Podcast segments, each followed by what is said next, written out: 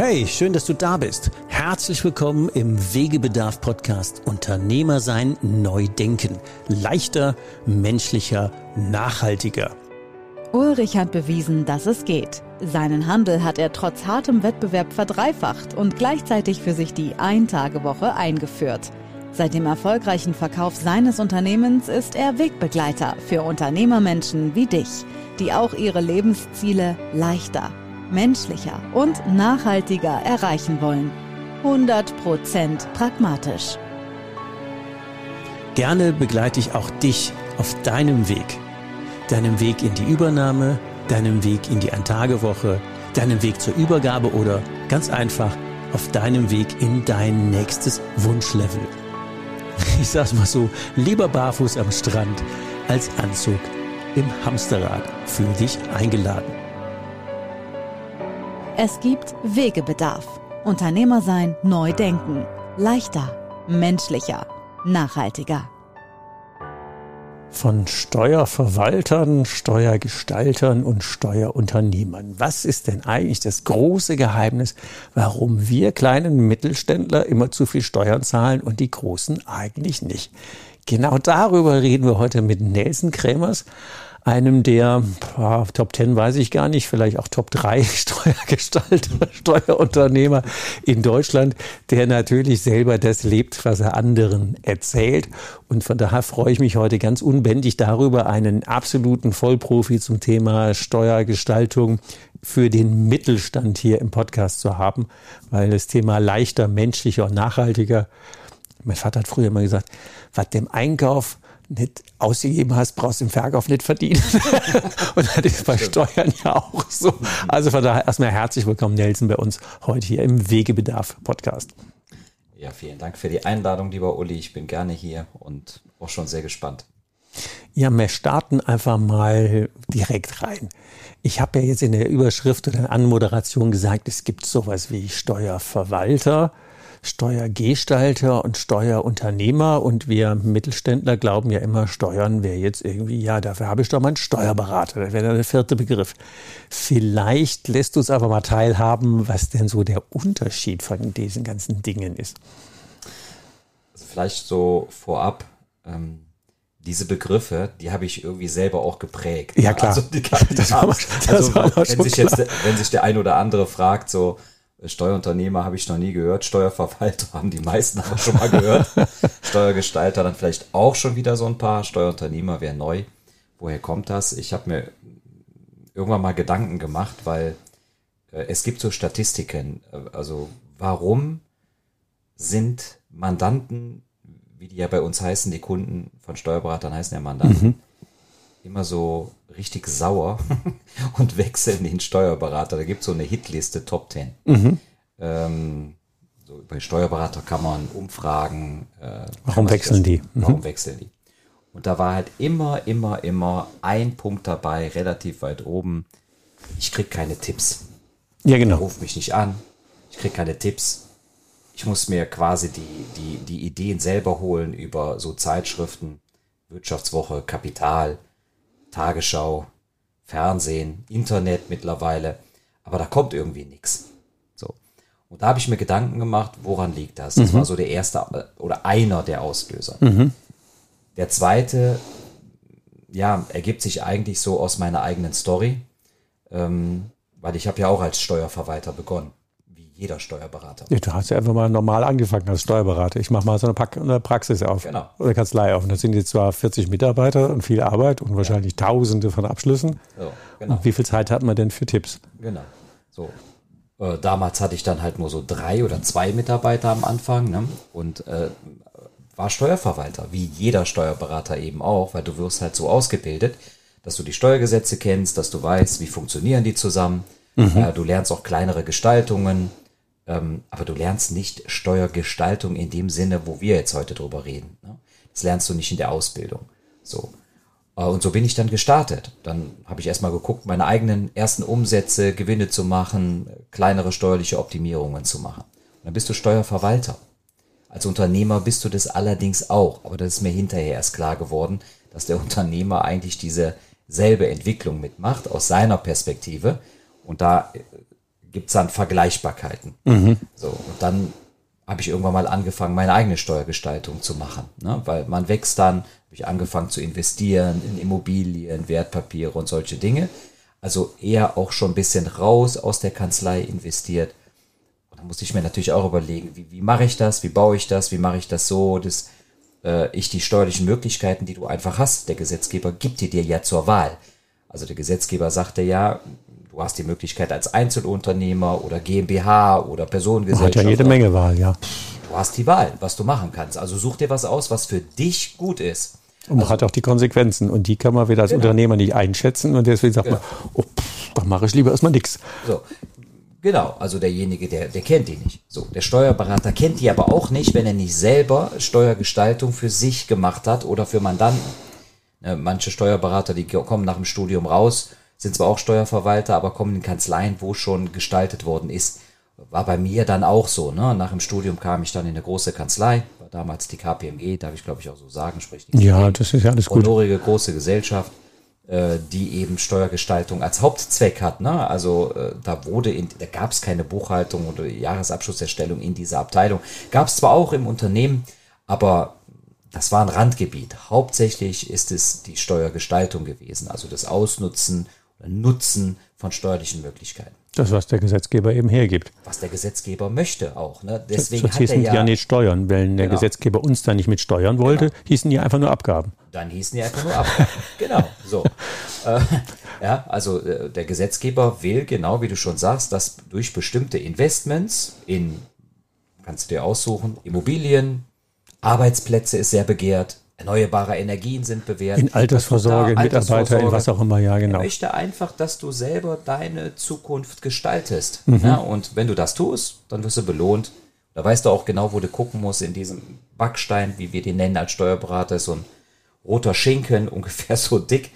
So Bibelpapier, sage mhm. er, so ganz dünnes Papier. Du kennst das sehr wahrscheinlich. So, und das sind die ganzen Steuergesetze. So, du sollst die eben nutzen. So, und so habe ich das eben auch für mich selber dann auch gemacht, mhm. auch nach meiner KPMG-Zeit, dann im mittelständischen Unternehmen, im großen, äh, und dann habe ich mich selbstständig gemacht. Und dann ging das weiter. Und dann habe ich dadurch eben gelernt, was geht. Bis dann die ersten Mandanten kamen und gesagt haben, hey gut, du kannst, kannst das für mich auch machen. Kannst du das für mich auch, okay, klar. Ja, mhm. Das habe ich dann gemacht. So. Kam aber nicht weit, weil nach 20 Fällen war Schluss. ja, klar.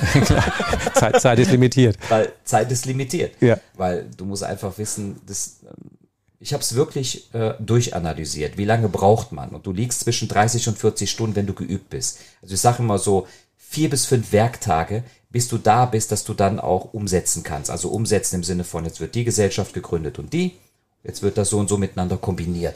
Das ist ja noch das Einfachste. Schwierige ist ja dahin zu kommen, zu dieser Idee. Und die Idee, die Gestaltungsidee, die, das ist ja ein Prozess, ne, wo du den Mandanten fragen musst, hey, wo willst du hin? Die ganze Story dahinter, wo willst du hin?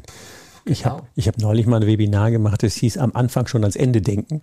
Ja. Die ganzen teuren Fehler, die man am Anfang bei der Gründung äh, macht, weil man nachher umschichten muss, statt zu sagen, was soll denn das auf Dauer werden? Ich mache mal ein einfaches Beispiel, drehe ich einfach nur später den Schlüssel rum und mach zu oder will ich was Wertvolles verkaufen? Ja. Und dann hast du schon ähm, eine sehr grundsätzliche Frage und zum Thema 30 oder 40 Stunden oder 20 Mandanten der Schluss. Also wenn ich überlege, wie viel Zeit, Energie und Kosten, eigene Weiterbildung, Seminare, Bücher lesen ich in meine Gestaltung gestopft habe, da bin ich ja mit 30 bis 40 Stunden nicht fertig. also das ist, äh, hat ja nicht auch einen gewissen Grenznutzen, bis man es wieder rein verdient, aber ähm, die letzten weiß ich nicht. Mal mindestens acht bis zehn Jahre habe ich, glaube ich, mehr wie durchschnittlich zehn Prozent nie bezahlt. Und das ist ja, glaube ich, für, so läuft ja ganz proper, also lief ja immer ganz gut, ähm, auch, glaube ich, schon mal ganz gut. Ja. Und so Studium von der Steuer, von der Tochter absetzen und so alle Sachen, die ich ja auch in dem ähm, Steuerparadies Deutschland ähm, Podcast erzählt habe, die ich ja mit dir jetzt hier vertiefen will, weil möglicherweise denken ja Leute, was der Uli da so erzählt, ist das denn wirklich so? Da gibt es ja so ein paar Glaubenssätze vor Unternehmern. Oder ich sage es mal andersrum, ich hänge da mal da an, wo du eben sagtest, wenn ich mit Leuten rede und ich frage, was machst denn du eigentlich so? Und ich komme dann noch drauf, dass ich ähm, zum Beispiel mit Banken und mit äh, deren Unternehmern zu tun habe, kommt immer die allererste Frage, kannst du mir mal eine gute Bank empfehlen? Neun von zehn. Und sofort, ohne Luft holen, ach, und kannst du auch einen guten Steuerberater? Das sind zwei, glaube ich, extreme Engpässe, weil wir da ein paar unterschiedliche Vorstellungen haben, was ist denn ein guter Steuerberater? Und Thema, das wird auch jeder sagen, wenn du einem Steuerberater sagst, geht es, dann sagt er ja oder nein oder wenn dann. Aber die eigene aktive Gestaltung nach dem Motto, ey, du zahlst doch das und das oder ich habe gesehen so und so, du kannst auch, das kommt tatsächlich ja so gut wie nicht vor. Warum ist das so? Auf ein Wort. Es gibt so einen Satz, äh, so der, der prägt auch, sagen wir mal, meine letzten zwei, drei Jahre, wo ich nämlich dann systematisch an diesem Thema Steuergestaltung auch für Nichtmandanten gearbeitet habe, ist dieser Einwand oft von Steuer, und ich bin ja selber ein Steuerberater, also wenn ich sage, die Steuerberater, meine ich mich selber. Du bist ja immer selber, auch, klar, eigene ich Nase bin, und so. Ich immer selber. Ja. Äh, da würde ich ihn von abraten. Mhm. ja, das ist immer so ein Zeichen, was heißt das? Ne?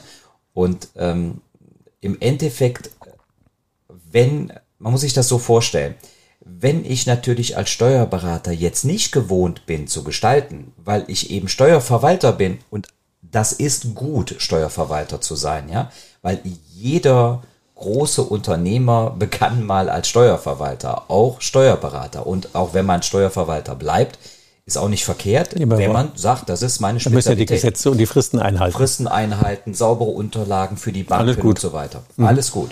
Nur, wenn du selber halt Steuer gestalten möchtest, dann brauchst du einen Sparingspartner, einen Umsetzer. Ich komme gleich dafür, dass du einen Umsetzer brauchst, aber keinen, der für dich die Steuergestaltung macht, weil den wirst du nicht finden. Aber Umsetzer muss ja auch wiederum ein mhm. Steuergestalter mhm. sein und der muss die Erfahrung haben. Ja, und äh, viele ja, fragen äh, nicht nur nach einer guten Bank, sondern auch nach einem guten Steuerberater. Oft steckt dahinter, ich will halt einen haben, der nicht nur als Steuerverwalter unterwegs ist, sondern mir Tipps gibt, wie ich weiterkomme.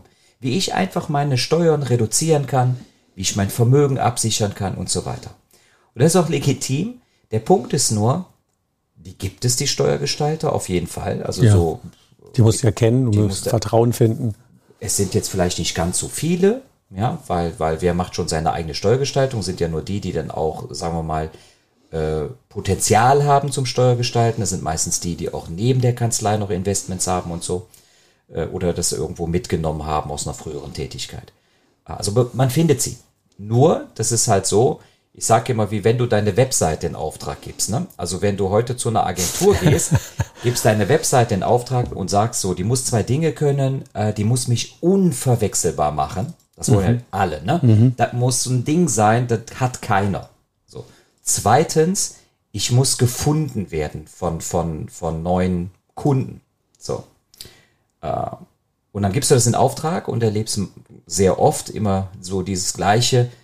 Du kriegst nicht das, was du bestellt hast. Farben stimmen nicht und überhaupt, welche Bilder hat er benutzt und guck mal die Aussagen und da fehlt doch noch dies. Mhm. Klar, wenn du dem Agenturinhaber nicht die Kriterien benennen kannst, dass du sagst, okay, was sind die Kriterien? Ich muss wissen, soll die verkaufen, die Seite, oder soll die nur präsentieren? Sollen da YouTube-Videos mit eingebunden werden oder nicht? Soll da eine Chat-Funktion mit drin sein oder nicht? Soll es ein One-Pager werden? Ja, Soll es mehrere Landing-Pages? Also ganz viele Kriterien, die du ja ihm geben musst, dem Agenturinhaber. Oder Der du machst das nicht und er fragt die alle ab. Das dauert. Das dauert. Und da sind wir wieder bei dem Punkt der Agenturinhaber könnte auch ein Steuerberater sein, hat der die Zeit, im 1 zu 1 abzufragen? Also ich hatte die Zeit, aber halt nur für 20 von 200 Mandanten. Das ja, heißt, die anderen 180. Die sind hinten runtergefallen. So, jetzt kannst du dir vorstellen, wenn du jetzt bei so einem Steuerberater bist, glaubst du allen Ernstes, dass dieser Steuerberater der Steuergestaltung kann, dich ansprechen wird darauf, Uli, lass uns mal deine, deine Dinge uns genau angucken äh, jetzt machen wir mal Steuergestaltung für deine Unternehmen. Wird er das machen, wenn er eh keine Zeit hat? Das ist halt so der Punkt. Äh, und das ist halt einer der großen Punkte, die haben schlichtweg keine Zeit. Weil wenn du sagst 40 Stunden, bei mir 40 Stunden, 20 Fälle, 800 Stunden, jetzt kannst du ausrechnen, hast ungefähr 1700 Stunden im Jahr effektiv Zeit. Ich habe es wirklich ausgerechnet. Da bist du bei 30, da bist du bei 50 Prozent und dann hast du noch sowas wie Unternehmensführung, Jahresabschlüsse machen, Steuererklärung, alle anderen Fragen, die so reinkommen. Kannst vergessen. Kannst vergessen. Bist du limitiert, wenn du dich kaputt arbeitest, schaffst 20 Fälle. So, also musste etwas anderes her. Es musste irgendwo, wie konnte ich das durchbrechen, war die Frage. Ja, genau. Und das ist deine Frage zu Wie ist das skalierbar machen und so. Wie ist das skalierbar zu machen? Und das ist der Grund, warum viele nach einem Steuerberater fragen. Impliziert oft, ich will einen haben, der meine Steuergestalt, also der, der soll für mich arbeiten, nicht fürs Finanzamt, kommt auch oft. Und damit wollen viele sagen, der soll gucken, dass er also die Möglichkeiten, die ich habe, für mich rausholt und meine Steuern minimiert. So. Und du wirst den aber nicht finden. Die Großen haben da Stabsabteilungen für. Und wir so normale KMUs, eins bis, ich sag mal, 100 Leute, ähm, wie, machen, wie sollen wir das denn machen? Was wäre denn jetzt so der, Ja. der, Profes, der Profi-Tipp? Naja, also ähm, bei mir war es dann so, dass mich eigentlich ein Mandant draufgebracht hatte, der auch diese Steuergestaltung von mir bekommen hatte, weil der hat irgendwie im Laufe der Folgezeit relativ viel weitere Beratungen abgefordert. Eigentlich fast oh, ging es ein um ein und dieselbe Sache. Also letztendlich Fragen rund um die Gestaltung, weil der halt einfach Angst hatte, irgendwelche Fehler zu machen, Geht ja hat immer wieder nachgefragt. Und so entstehen dann natürlich auch Stunden um Stunden. Jetzt könnte man sagen, okay, Freu dich. ich lebe ja davon. Ja. Vom Grundsatz her ist es so, aber wenn du, und jetzt komme ich zum nächsten Schritt, im Grunde eigentlich zwar Steuergestalter bist, aber selber auf dem Weg zum Steuerunternehmer bist, dann ist das nicht mehr so witzig. dann hat das auch nicht mehr so einen großen Wert, seine Zeit komplett ausgefüllt zu kriegen. Und was man heute sagt, so, man wechselt Zeit gegen, oder ja, Zeit, gegen gegen Geld. Geld. ne? Das ist nichts Schlimmes, aber für Unternehmer schon. Ne? Weil ein Unternehmer hat eben auch nur, ich sag mal so, zehn Stunden, ne? und da bist du schon richtig gut. Also manchmal sind acht Stunden konzentrierte Arbeit schon, schon schwer. Äh, Der muss ja schauen, dass er andere anleitet, die Unternehmen zu führen, damit er an seinen Unternehmen arbeiten kann. Da brauchst du ja auch einen Leverage. Normalerweise sind es dann Mitarbeiter, Genau. immer wie in meiner Geschichte ja auch im Podcast nachhörbar, wenn ich der, der mit den meisten Überstunden im eigenen Unternehmen war, Genau. dann macht das wenig Sinn. Deswegen auch ja dieser Trend zur Ein-Tage-Woche, weil die Zeit zu haben und den Kopf frei zu haben, zu sagen, was machen der meine Leute und was macht der nicht. Die einen arbeiten im und wir am Unternehmen. Das macht schon Sinn. Also das heißt, im Prinzip müsste man als Unternehmer so ein paar grundsätzliche Dinge beherrschen, zu sagen, wie geht äh, Holding, wie geht, Konz, äh, wie geht Konzernstruktur, wie geht, ähm, ich nehme jetzt mal mein Beispiel, ähm, und wofür habe ich jetzt den Baustein ähm, Familienstiftung und wofür habe ich jetzt den Baustein die sogenannte Familiengenossenschaft und wieso ist denn meine Tochter atypisch still an meiner GmbH und an der Stiftung beteiligt? Wieso haben wir denn da auch noch äh, alle möglichen anderen Dinge drin? Also eigentlich muss ich ja erstmal diese Bausteine kennen, um dann zu gucken, wie baue ich denn da meine mein Konstrukt, was für mich passt. Genau. Und das sind ja so blöde Dinge wie, erzähle ich dir nichts Neues, aber vielleicht unseren, unseren äh, Hörern oder Zuschauern, zu sagen, wenn ich die erste Frage stelle, zu sagen, und wo willst du denn später mal wohnen? Ja, im Ausland. da kannst du ja alle GmbH-Konstrukte sofort in die Tonne schlagen, weil wir haben ja das böse Thema Ausland, Wegzugsbesteuerung. Und das kennen ja, weiß ich nicht, wie viele Leute, also würde man sagen, 99 Prozent kennen die Folgen von, ich wohne da mal im Ausland für meine Unternehmen in Deutschland, kennen die nicht, oder? Nein, Null. also äh, äh, null überhaupt nicht. Also da wundert man sich wirklich. Du musst halt solche Fragen stellen. Und genau wie du sagst, eigentlich geht's darum, in einem relativ frühen Stadium zu wissen, wohin will ich eigentlich. Genau, das ist, glaube ich, so die eine, die eine. Das, so. Und man muss sagen, das ist zum Beispiel auch nicht Steuerberater. Denke klassisch. Und so Nee. sind wir auch nicht ausgebildet, sondern Unternehmensberater, die machen sowas. So, wo willst du hin in Zukunft? Und dann gucken wir vom Ende heraus, Rückwärts. planen wir rückwärts Genau. zurück. So, und wenn, wie du sagst, Mein klassischer Prozess. Ja, ich will dann ins Ausland wegziehen, weil ich habe da ein Ferienhaus und dann will ich dann von da aus aber in Deutschland weiter arbeiten. Kann man ja machen. Nur wenn du in Deutschland GmbH, GmbH hast, bist du dann am Eimer, ne? Ja, genau. Also So viel Steuern kannst du gar nicht nachbezahlen. Da, da trifft dich die Steuerkeule. So, und ähm, ich, kann, ich kann dir sagen, also ich habe so Fälle gesehen, ne? Und das sind Leute, wo du dir denkst, also die haben auf jeden Fall Geld, Beratung einzukaufen. Die sind doch wirklich bekannt, äh, aber trotzdem treten die in diese, in diese Falle rein. Ne? Und das ist schade, weil das gehört so zum normalen Repertoire der Steuergestaltung. Nur wichtig ist, wenn du dich selber nicht damit beschäftigst, aus den Zeitgründen beim Steuerberater und auch Erfahrungsgründe, wenn er das noch nie gemacht hat, wirst du die Tipps nicht kriegen. Kann verheerend für dich sein. Das heißt, die Quintessenz aus dem, also auch aus meiner eigenen Praxis war, du musst die Mandanten aufschlauen. Also erstmal wirklich diese Basics erklären und zwar so, dass jeder das versteht. Ja, genau. So, ne? Äh, weil, weil das ist ja auch so eine Sache, ne? Ähm, Steuerberater werden oft so wahrgenommen als Besserwissender, Besserwisser, Fachchinesisch. Äh, ich sage immer, wenn du alles so kompliziert erklären musst, dann hast du es selber nicht verstanden. Also äh, Maximal Bildzeitungsniveau, sag ich immer. äh, äh, genau, okay. mein Bild ist immer der 16-Jährige oder die 16-Jährige. Weil die ist so gerade so auf dem Sprung, entweder in die Ausbildung oder Abi zu machen. Die müssen es verstehen. So, dann hast du es eigentlich gut erklärt.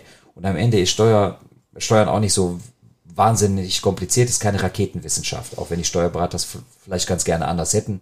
Aber es ist keine Raketenwissenschaft. Im Detail äh, schon, sehr kompliziert, aber als Unternehmer musst du keine Details kennen. Du musst einfach wissen, was geht. Welche Steuerbausteine hat dieser Steckbaukasten, wie ich den nenne? Ich vermeide ja dieses Wort, was mit L anfängt und mit O aufhört. Ja, ja. Äh, äh, besser ist das. Aber hält lange.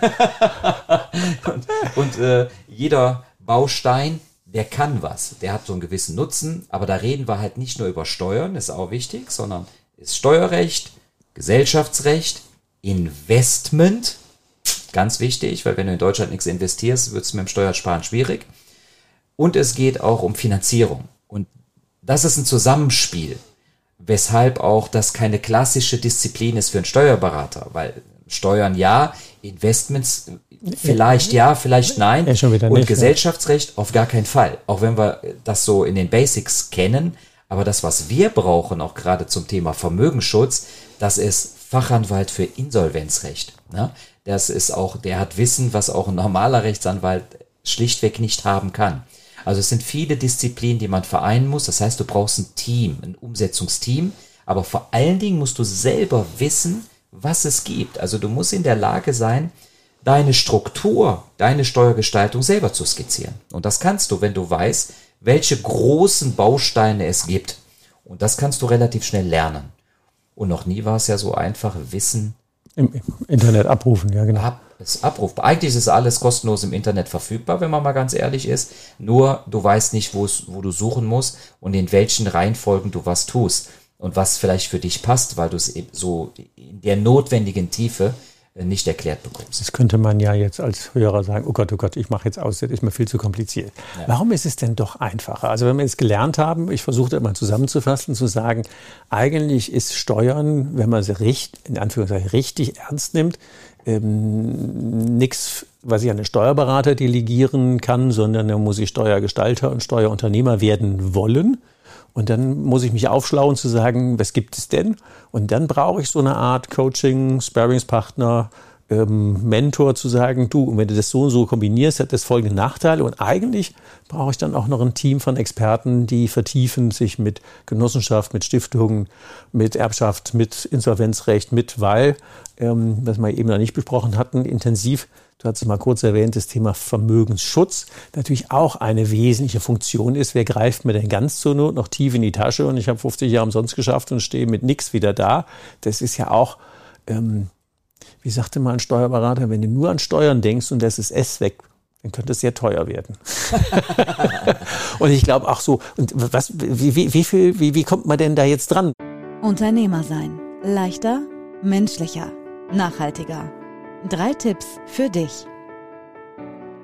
durch ein System. Einfach durch ein System und ähm, was ich gemacht habe zusammen mit meinem Team, ist halt ein System zu machen. Also man muss sich das vorstellen, diesen Baukasten der Steuergestaltung, erstmal alle Bausteine, die du nicht zwingend brauchst, weil sie zu kleinteilig sind, ja, rausnehmen. Nur noch die großen Bausteine drin lassen. Wo sind die großen Hebel? Die gro wo sind die großen Hebel? So, und die großen Hebel sind gar nicht ganz so viele. Es sind einige Gesetzmäßigkeiten. Also du kannst sagen, mit fünf, mit fünf Gesetzmäßigkeiten kommst du schon sehr weit. Und wenn du die Top sieben Gesellschaftsformen kennst, dann kommst du auch weit. Und wenn du die Kombination kennst, kommst du noch weiter. Und wenn du dich dann ein bisschen mit ein paar Investments beschäftigst, vielleicht drei Stück, kommst du auch weiter. Und das in einem System zusammengepackt, was jeder nebenbei mitnehmen kann. Und das, was daraus gekommen ist, letztendlich so dieses komprimierte Wissen, wirklich runtergebrochen auf das Basic-Wissen, was du einfach brauchst als Unternehmer. Und deswegen nennen wir dies auch Executive Steuer Mentoring. Ist ein Programm, äh, was genau diese großen Bausteine dir zeigt, wie du die zusammenbaust. Und das durchläufst du in acht Wochen, was sich viel anhört, ist aber nicht viel, weil du bekommst ganz kleine Portionen, so dass du das quasi nebenbei mit aufnehmen kannst. Du wirst auch nicht zum Steuerberater ausgebildet, nee. sondern sie das Basiswissen, was du als Unternehmer brauchst, um einfach mitreden zu können und um deinen Steuerberater letztendlich auch auf Augenhöhe mit dem zu reden und auch anleiten zu können. Weil dann erspart er sich diese 30, 40 Stunden. Ne? Und wenn du einen Steuergestalter hast, der grundsätzlich umsetzen mhm. kann, dann wird er sich freuen. Weil bei mir ist das auch so. Ich freue mich, wenn die Leute vorgebildet zu mir kommen, weil ich weiß, aus 20 Fällen mache ich 200. Ja, also so Anfragen habe ich ja auch, wenn ich irgendwo auf Unternehmertagungen bin. Ist ja gar nicht, also mein Antritt ist ja mit Thema Ein-Tage-Woche. Und dann fragen die Leute mich ja, wie machst du denn das? Du musst ja irgendwie auch mal arbeiten oder so. Ja. Und habe ich ja so ein paar Konstrukte. Aber natürlich ist es im Wesentlichen auch so, man muss weniger arbeiten, wenn man weniger Kosten hat. Und Steuern ist halt ein riesen Kostenposten. Und wenn man, das ist vielleicht auch noch eine Kurve, ähm, gute Leute hat und denen natürlich auch ähm, brutto, netto äh, lieber mehr in der Tasche und äh, ein bisschen Lebensqualität mehr, wie zu sagen, ich zahle ein vernünftiges Gehalt, aber am Ende kriegen wir immer nur Tränen in die Augen, wenn wir da gucken, was dann da rauskommt. Ähm, vielleicht schon mal Hinweis, also dieses Executive ähm, Steuermentoring haben wir natürlich in den Show Notes verlinkt. Ähm, könnt ihr einfach reingucken, gibt's nette Webseiten und ähm, Testwebinare. Da gibt's ganz viele ähm, Infos, wo auch den, den Nelson dann nicht nur hört, sondern dann auch seht. Ähm, lassen wir gerade mal die Kurve kriegen noch zum, zum Thema ähm, Asset Management und ähm, Mitarbeiterattraktivität, weil ähm, das wird man jetzt unter Steuergestaltung und Steuerunternehmer ja auch nicht so vermuten. Bleiben wir mal bei der Asset Protection, ist ja auch ein Begriff, den du eher geprägt hast. Also wie schütze ich denn mein Unternehmen oder mich vor andere Leute Zugriff, sagen wir es mal so, und das völlig legal. Wie macht man das so mal am Rande? Warum ist das wichtig und wie macht man das? Ich mache da mal ein ganz einfaches Beispiel. Wie hat man das denn in der Vergangenheit gemacht? Und wie machen es manche immer noch? Und was ist so immer noch Beratungspraxis? Dann heißt es beim Steuerberater ganz oft so, du bist Unternehmer oder möchtest Unternehmer werden dann denken viele schon an das Thema Asset Protection, was so viel heißt wie Vermögenssicherung. Sichere dein eigenes Vermögen gegen den Zugriff von allen möglichen. So, jetzt immer haben wir keinen Verfolgungswahn, glaube ich, Uli, aber äh, das ist das Leben. Äh, kann sein, dass eine Scheidung ins Haus steht, verlierst du die Hälfte des Vermögens. Also sollte das ein oder andere Mal schon mal passiert sein, habe ich mir sagen lassen. Ja, kommt vor. So, dann kommt irgendwie Corona oder sonstiges, wobei ich dieses Wort schon mal fast gar nicht im Mund nehmen mag, weil so ist äh, keine Angstmacher, aber ich will einfach nur sagen, ein gutes Beispiel dafür, dass Unternehmen pleite gehen können, ohne dass sie was dafür können. So. Äh, oder, oder, oder, oder. Also es gibt viele Dinge und wir sind heute in einer Zeit, wo du gar nicht mehr weißt, durch was könnte auch ich betroffen sein? Also was ist die nächste die Einschläge, Krise? Genau, die Einschläge ja, ja. kommen ja von hinten durch die Brust. Plötzlich treffen es zum Beispiel jetzt die PV-Besitzer, Besitzer von äh, Photovoltaikanlagen. Ne? Über die Abschöpfung von Zufallsgewinnen. Gab es gar nicht vorher. Also du kannst getroffen werden, äh, so von jetzt auf gleich. So, dafür ist Vermögensschutz ganz gut. So, was haben Steuerberater in der Vergangenheit oft gemacht? Wir haben wie folgt beraten. Wir haben gesagt, du bist Unternehmer oder du willst einer werden, dann solltest du gucken, dass du kein Vermögen hast. Das heißt also, dein Haus sollte steuerfrei, was ein Schenkungssteuerfreibetrag, an, an deine Frau übertragen werden. Genau. So, warst du schon ein bisschen länger dabei und du warst immer noch Inhaber deines Vermögens, dann haben wir so diese Güterstandschaukel gemacht. Was mhm. ist das? Man hat dann einfach künstlich eine Scheidung herbeigerufen. Also ist keine Scheidung, sondern einfach nur, man hat das Vermögen einfach ausgeglichen. Ne? Das macht man ganz oft. Dann kannst du auch steuerfrei Vermögen von dir weg zu deiner Frau oder aber ähm, und dann weiter verschenken an die Kinder und so. Verschenken an die Kinder. So, dann hast du kein Vermögen. Ja, Kann aber auch keinen sein, Zugriff mehr. Ja, hast aber auch keinen Zugriff mehr ja, genau. und könnte auch sein, dass in Zukunft äh, jemand anders dein Vermögen dann hat. Haben wir auch schon auch, und du durchaus auch nicht. genügend Geschichten. ja, und kann auch sein, dass deine Kinder, die dein Vermögen hatten, plötzlich jemanden kennenlernen irgendwann mal, der dich nicht besonders toll findet, Uli. Ne? Was kaum möglich ist, aber kann ja sein, dass einer dann sagt, aber trotzdem gefällt mir dein Haarschnitt nicht. Oder ja, äh, was? Also ihr wisst, was ich meine. Du kannst es nicht vorhersehen, was passiert und plötzlich ist dann das Vermögen, bei, was bei deinem Kind war, auch wieder weg. Ne? Also das funktioniert nicht. Asset Protection bedeutet für mich Vermögen so zu sichern, dass es von deiner Person weg ist, ja, aber dass du die volle Kontrolle darüber Genau, hast. das ist der Punkt. So, und das funktioniert. Aber wer berät Stiftungen? Also wer kommt da auf die Idee, für auch kleine Unternehmen, Handwerker, ähm, Kleinunternehmen, Einzelhändler, was auch immer, Stiftungen zu Ja, da beraten? kommt ja immer dieser, hast, dieser, dieser berühmte, glaube ich nicht, dass das geht. Für wen könnte das noch interessant sein?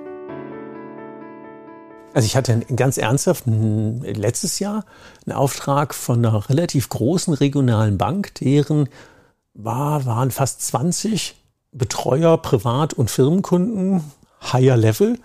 Nach dem Motto, wir denken als Familienunternehmer. Niemand, niemand kannte die Feinheiten von Familienstiftungen. Gemeinnützig hatten sie alle gelernt, aber das ist mir genau nichts. Ich hätte ja gerne weiter den Zugriff. Ähm, oder auch hier so das Thema EVIV und was es all gibt, noch niemals gehört. Aber die beraten die Mittelständler. Also von daher ist das schon irgendwie, ich würde sagen, und das war ja schon eine Bank, die hat mich dafür eingekauft. Und das, in Deutschland haben wir 900 ähm, Genossenschaftsbanken und 300 Sparkassen. Das war jetzt ein Auftrag. Also ähm, die haben halt 20 Leute und da war aber, glaube ich nicht. Genau. Wie Also- geht es denn wirklich? Ist es denn sicher? Kann das denn sein? Ja, wie nur noch 15 Prozent Steuern zahlen? Wie äh, Pferde- und Auslandsaufenthalt von der Steuer absetzen? Studium, Vorsteuer? Wie, ja, nee, kann ja gar nicht sein. Der, nee, der Zimmermann spinnt.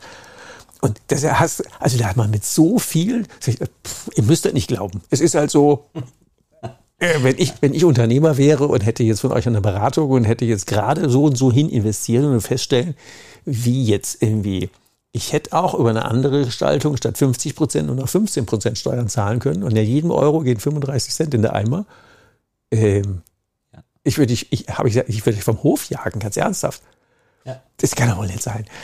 Und das sind so Sachen, Genau, und wenn du dann sagst, genau, in der Stiftung kannst du, wenn du Immobilien in der Stiftung hast, zahlst du nur 15% Flat Steuern. Fertig. Und alle zehn Jahre kannst du Immobilien steuerfrei verkaufen. Du zahlst also null Steuern auf die Veräußerungsgewinne von Immobilien. Und zwischendurch hast du 15% Steuern auf das Mietrige, was überhaupt zu versteuern noch da ist, nach Abschreibung dem ganzen Zeugs, was da überhaupt noch übrig bleibt. Also praktisch null. Also wenn du kannst eigentlich sagen, wenn du es geschickt machst, in der Stiftung, wenn du da Immobilienvermögen aufbaust, zahlst, hast du eine Steuerquote von vielleicht drei bis fünf Prozent. ja, die Drei, drei bis fünf Prozent Steuern spielen fast gar noch. keine Rolle. Nee. Also ich sag mal, Steuern, wenn man Immobilieninvestor ist, spielen Steuern praktisch gar keine Rolle.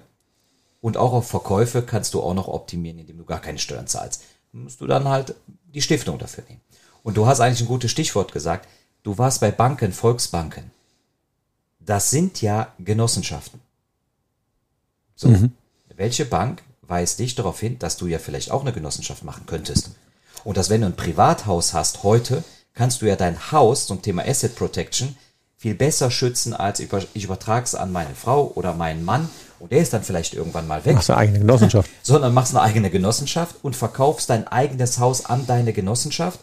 Das Ding ist safe, da kommt, also wenn du zum Marktpreis verkaufst, ne, das ist auch ganz wichtig. Ist ja alles okay. Ne? Wenn du zum Ma also wenn du drunter verkaufst, geht steuerlich auch, ist alles, alles gar kein Problem. Kannst ja sogar für 10% des Marktwertes verkaufen und das ist steuerlich okay.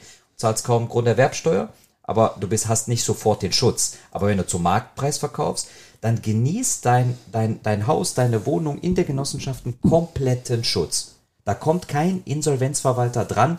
Warum kann ich das sagen? Nicht nur, weil ich selber praktiziere, sondern wir haben wirklich, weil wir es ganz genau wissen wollten. Und mein Partner ist Fachanwalt für Insolvenzrecht. Und wir haben praktisch eine Insolvenzrechtsabteilung, äh, es hört sich groß an, sind am Ende zwei Leute, aber darüber wickeln wir auch viele Fälle ab, die sind schon echt fit. Und wir haben es nochmal als Case, als Gutachten an eine sehr große bekannte deutsche Ah, okay. Insolvenzsozietät. Da ist also so ein Schinken draus anonymisiert. Könnte ich das jedem zur Verfügung stellen, theoretisch. Ähm, da steht genau drin, was die alles versucht haben, um dieses Konstrukt zu beschießen.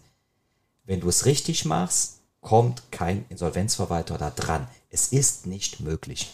So, also wenn ich heute die Chance habe zu sagen, mein Haus ist lastenfrei, schuldenfrei vielleicht auch noch, ich übertrage es an die Genossenschaft und kein Mensch kommt da dran. Weder ein Insolvenzverwalter noch mein Ex-Partner. Niemand. Das ist für immer safe. Das, das strahlt Ruhe aus. Das ist schon mal sehr cool. Also deswegen zum Thema Asset Protection. Ähm, die von mir vorletztes Jahr gegründete Immobiliengenossenschaft ähm, habe ich bei einer, ähm, das erste Projekt bei einer Genossenschaftsbank ähm, finanziert. Und dann fragte mich tatsächlich der Banker, warum machen Sie das als Genossenschaft? Dann habe ich ihm das erklärt. Und er, er arbeitet seit 17 Jahren in der Genossenschaftsbank, hat er noch nie gehört. also ähm, auch da würde ich sagen, völlig unter Radar, nicht auf wirklich nicht auf dem Schirm, was da, das ist ja eine also mega bewährte Rechtsform.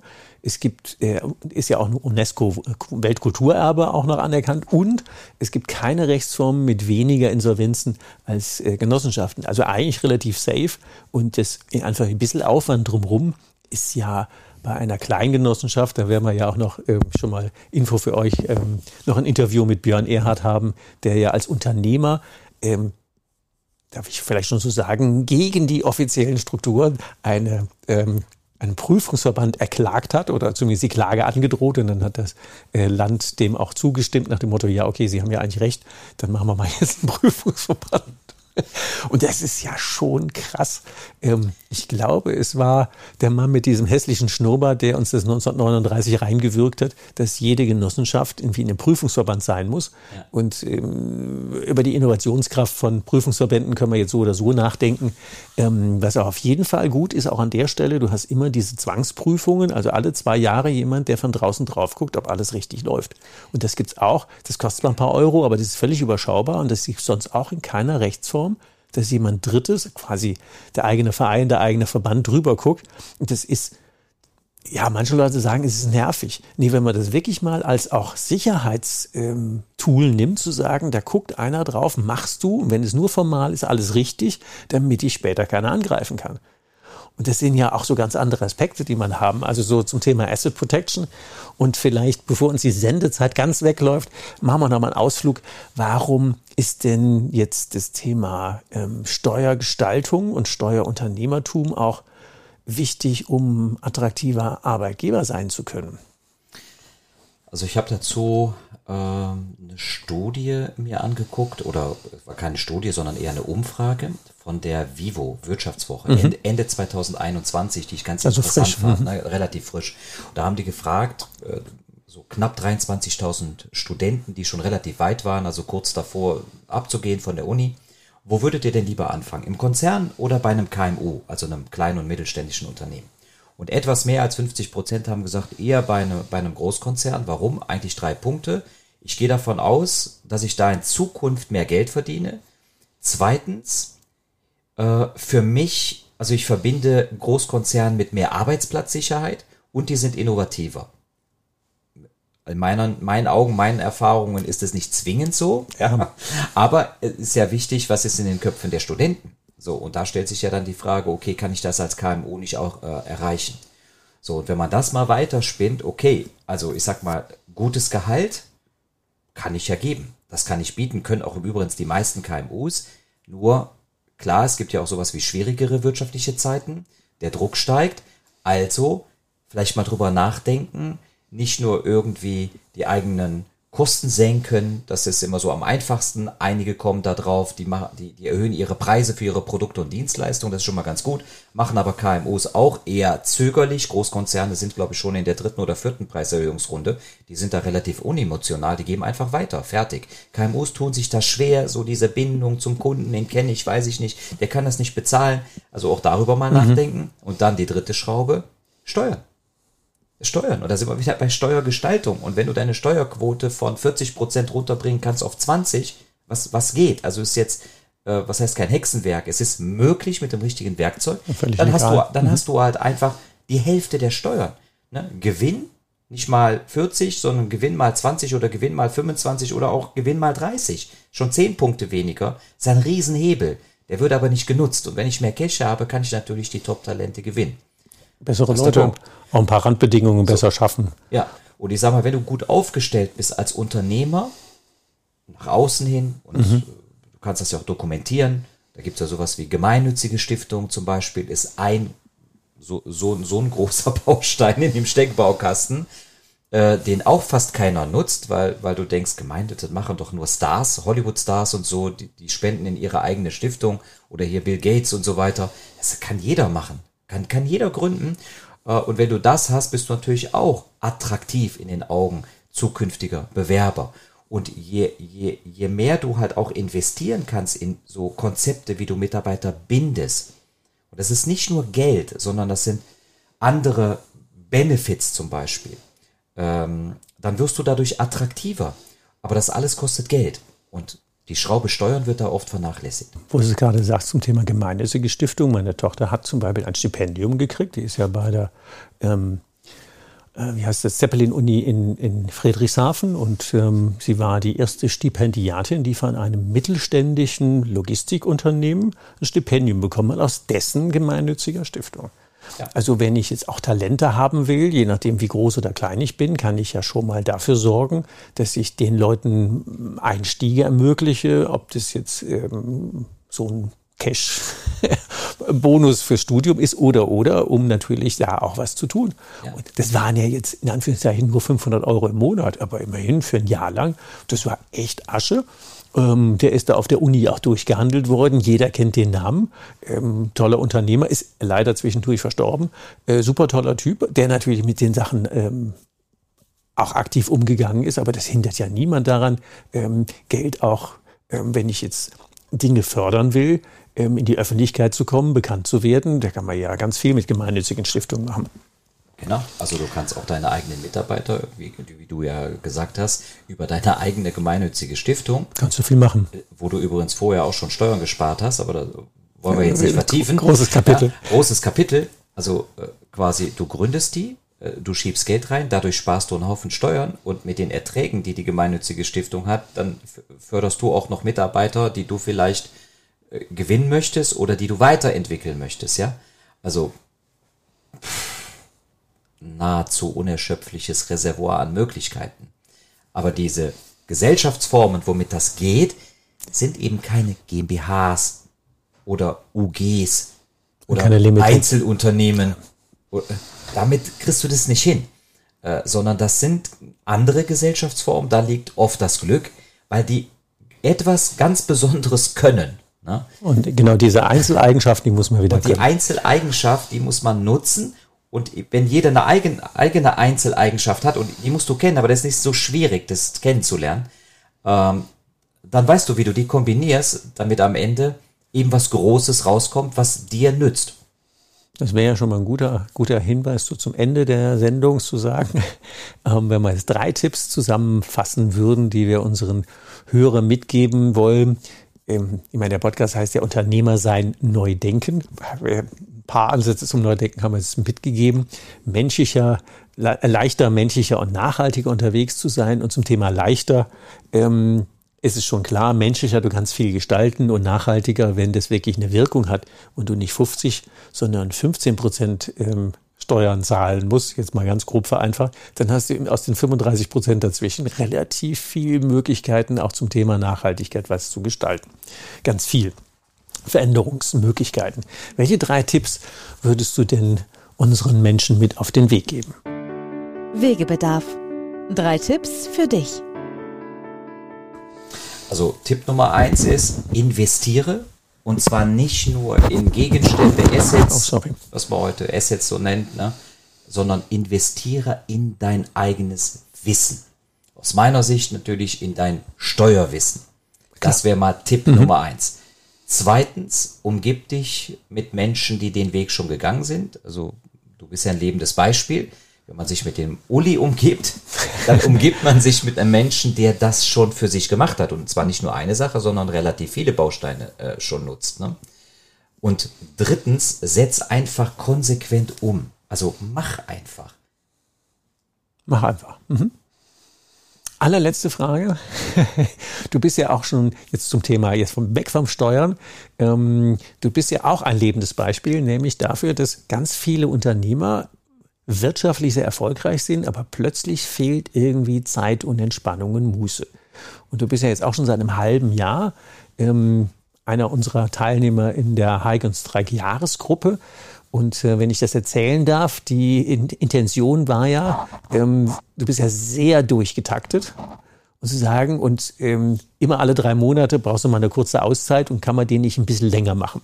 Und ich hatte gesagt, sorry Nels, du hast einen Knall. Das liegt nicht daran, ob das jetzt drei oder vier Wochen weg sind oder ein oder zwei Wochen, sondern das liegt an den drei Monaten davor. Vor dem Wegfahren. Vor dem Wegfahren. Also man kann wegfahren, aber das, ich muss jetzt mich wieder Energie aufpumpen. Ähm, sorry, wenn ich das so direkt sage, aber das, dafür kennt man es ja gut genug.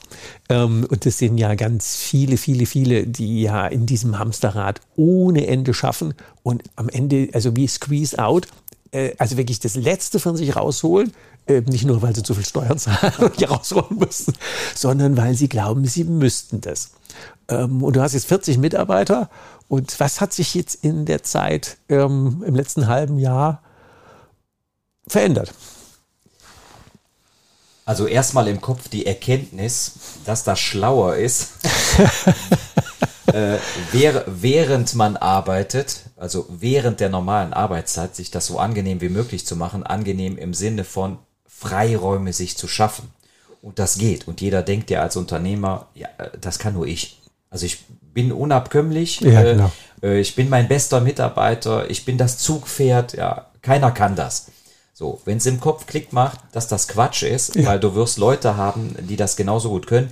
Du wirst Dinge haben, das zumindest meine Erkenntnis, momentan äh, denke ich schon, dass nur ich sie kann, aber das ist dann am Ende ganz wenig. Und meistens sind das so Dinge, die wirklich so tief in, in so Führung, Coaching, Situationen erkennen, Konflikte lösen, die da reingehen. Also zumindest bei mir ist es so. Aber ich bin überzeugt, dass auch diese letzte Tätigkeit, die ich noch habe, erfolgreich delegiert werden kann ja. und dass ich komplett raus bin. Und da würde, also glaube ich, viele Kollegen, die jetzt vielleicht auch gucken, würden sagen, äh, glaube ich nicht, dass wir wieder bei diesem Thema, glaube ich nicht, dass das geht. Also habe ich vielleicht auch eine Zeit lang nicht geglaubt, äh, weil ich andere Erfahrungen in der Kanzlei gemacht habe, aber das geht. Und mittlerweile kann ich wirklich sagen, ähm, ich bin noch zwei komplette Tage in der Woche tatsächlich, wenn ich das alles zusammenrechne, zwei komplette Tage eingebunden in der Kanzlei, wobei auch schon von diesen zwei Tagen viele Tätigkeiten da drin sind, die nichts mit meinem äh, Kanzlei-Tagesgeschäft zu tun haben, sondern sich nur noch abspielen in der Steuergestaltung und Asset Protection. Ja. Also das, was mir richtig Spaß macht, aber nicht operatives Geschäft. Da kann ich sagen, da bin ich heute schon komplett raus. Und die Zeit bei dir, wie gesagt, erstmal geöffnet, Klick, hat Klick gemacht mhm. und dann, sagen wir mal, die weiteren Einheiten auch, ähm, die, so die, das, äh, die eigene Handlung zu, zu ändern. Also nicht immer so zu sagen, äh, ich, ich glaube, das und das und das sind so die ganzen Probleme, die ich löse, sondern wirklich hingehen und zu gucken, was ist denn wirklich der Engpass, der jetzt vor dir steht. Also immer so, mhm. welcher Engpass ist jetzt da? So. Und der äh, wird jetzt gelöst. Ja, und wenn dein Engpass jetzt gerade ist, du machst keinen Umsatz, dann ist dein Engpass Verkauf, ja, dann musst du den Verkauf lösen, also dieses Problem lösen, aber nicht anfangen mit, ich brauche noch bessere Prozesse, um noch besser zu werden und so weiter. Das bringt dich nicht weiter, sondern dann gehst du weiter bis zum nächsten Problem, löst das und gehst du wieder weiter bis zum nächsten Problem. Das hat mir sehr, sehr viel gebracht. Ja, und jetzt geht's natürlich noch ein Stück weiter, Umsetzung, äh, wo ich auch sehr gespannt bin. Äh, was, was das bringt. Und es hat mir unheimlich viel gebracht, das Ganze im Laufen zu machen. Ja, genau. Du bist ja, du bist ja der Läufer unter den Coaches. Ja. Habe ich am Anfang auch nicht ganz geschnallt. Vielleicht erinnerst du dich, gerade genau. wo wir jetzt sind, so ein paar Etagen tiefer. Da habe ich viele Fragen gestellt und da war mir nicht klar, warum das mit dem Wandern. Warum ja. muss ich jetzt wandern? Äh, dann muss ich da hinfahren noch und dann da wandern. Genau. Der kann mir da doch einfach alles erzählen. also, äh, da muss ich sagen, im Gehen, Denken, gemeinsamen Weg gehen, das äh, ist es am Ende. Ne? Also das bringt einen riesen Mehrwert gegenüber eins zu eins in einem sterilen Raum, äh, Tafel oder Flipchart, macht das, dies, jenes. Da kommt kein Bezug. kaum andere Lösungen. Ja. Und da haben wir ja eins gemeinsam nach dem Motto, ähm, mit, mit dem wie, wie heißt es so schön? Es sind eigentlich zwei Sprüche. Ist es der Weg oder das Ziel wichtiger? Der Wegbegleiter. das wäre das eine, was möglicherweise, also mit welchen Leuten geht man den Weg? Also Mitarbeiter oder Kollegen oder andere Unternehmer, also mit wem umgibt man sich, hat es eben auch gesagt. Und dann ist es bei der Auswahl schon gut zu sagen, nimm jemand, der den Weg schon ein paar Mal gelaufen ist. Ob das jetzt in der Gestaltung oder jetzt eine Tagewoche oder wie auch immer. Also von daher mit dem, hören wir mal mit dem Werbeblock auf. Aber ich glaube, das ist einfach mal wichtig, wenn man jetzt sich so austauscht, dass man einfach aus der Praxis auch ähm, authentisch, ja, Laufen ist dann schon auch ein guter Punkt. Äh, wobei, äh, du nennst das so Werbeblock. Ich würde sagen, das ist eine der größten Erkenntnisse, die ich habe, bei allen Geschäftspartnern zu, äh, zu sagen, nicht, äh, glaube ich nicht, dass die das können, ja, sondern einfach zu sagen, zeig mir einfach, also zeig mir das einfach. Lass mich erleben. Ja, lass mich erleben. Wenn du das selber gemacht hast, dann, dann zeig mir, wie du das gemacht hast. Und da sind wir ja auch oft zu bescheiden, zu sagen, nee, wenn man das jetzt so raushaut, jeder hat ja die Wahl. Und wenn man es nicht weiß, das ist auch wie mit den Steuern, zu sagen, wenn mir einer sagt, du, das geht, dann kann ich mich drum kümmern. Und wenn ich jetzt nur einen Baustein kenne und die anderen fünf nicht, ja, dann bin ich leider viermal dumm gestorben. Und das ist dann halt schad um das ganze Engagement und ähm, den möglicherweise Hebel auf dem Weg zum Ziel. Also von daher würde ich im Moment sagen, ganz, ganz herzlichen Dank ähm, für die Insights im Thema Steuergestaltung, Steuerverwaltung, Steuerunternehmertum und äh, den anderen Tipps. Und natürlich ähm, ist es in den Show Notes verlinkt, die Website von Nelson Kremers und auch sein Executive Steuer Mentoring und natürlich auch der nächste Hike and Strike Ansatz. Also logisch. Also macht's gut. Wir freuen uns auf die nächste Folge und schon mal angekündigt. Ähm, in einer der nächsten Folgen werden wir Björn Erhard haben, der eben erwähnte Unternehmer mit ganz vielen Immobilien und ganz viel Know-how, der sich auf das Thema kleine Genossenschaften gestürzt hat und äh, uns da mal ja mal eine ganze Menge Insights gibt. Was geht denn da eigentlich, wenn man schon mal Genossenschaft als Rechtsform hat? Was kann man denn da eigentlich auch drin gestalten? Also freut euch schon mal auf die Sendung. Und dann macht's gut. Gerne weitergeben und natürlich gerne Kommentare und ja, gerne persönliche Kontakt. Bis bald. Tschüss. Tschüss und vielen Dank, lieber Uli. Du hast noch mehr Wegebedarf? Was brauchst du, um dein Unternehmersein leichter, menschlicher und nachhaltiger zu gestalten? Abonniere unseren Podcast, um keine Folge mehr zu verpassen. Denke bitte an eine ehrliche Bewertung der Folge und leite den Podcast gerne an andere Unternehmermenschen weiter, damit sie auch von den Tipps und Ideen profitieren. Magst du mehr von Ulrich haben? Ihn live erleben?